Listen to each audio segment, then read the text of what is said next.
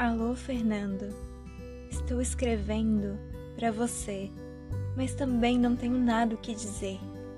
Acho que é assim que pouco a pouco os velhos honestos terminam por não dizer nada. Mas o engraçado é que não tendo absolutamente nada o que dizer, dá uma vontade enorme de dizer. O quê? Quando não tenho o que dizer, fico com vontade de passar a limpo tudo, ou então de apagar tudo e recomeçar, recomeçar a não ter o que dizer. Ou então, viro criança e minha vontade seria depender inteiramente de outra pessoa e esperar dela todos os ensinamentos. Ou então, viro mãe e me preparo toda para dizer grave: As coisas são assim e assim, meu filho. Preparo-me, bem grave, tenho um gesto maternal de começar a informar, e na hora de abrir a boca, não tenho o que dizer. Viro de novo ignorante. E em vez de dizer o discurso, imploro: Por favor, diga.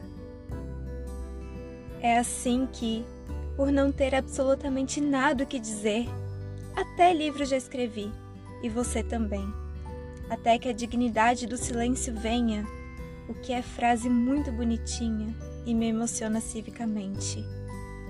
Se você responder essa carta com outra, onde você também não sabia o que dizer, vai parecer aquele jogo que você certamente já brincou um dia. O jogo de vamos ver quem pisca antes e quem aguenta mais tempo ficar com os olhos bem abertos. Quem piscar é castigado. Humildemente informo que sempre pisquei antes. Tenho um longo passado a piscar. Pois se agora estou quase piscando, não seja preguiçoso, Fernando, e me escreva, mesmo que nada tenha a me informar. Não sou exigente, quero carta apenas. Também para lhe escrever de vez em quando e mandar para você a minha amizade. Abraço da Clarice.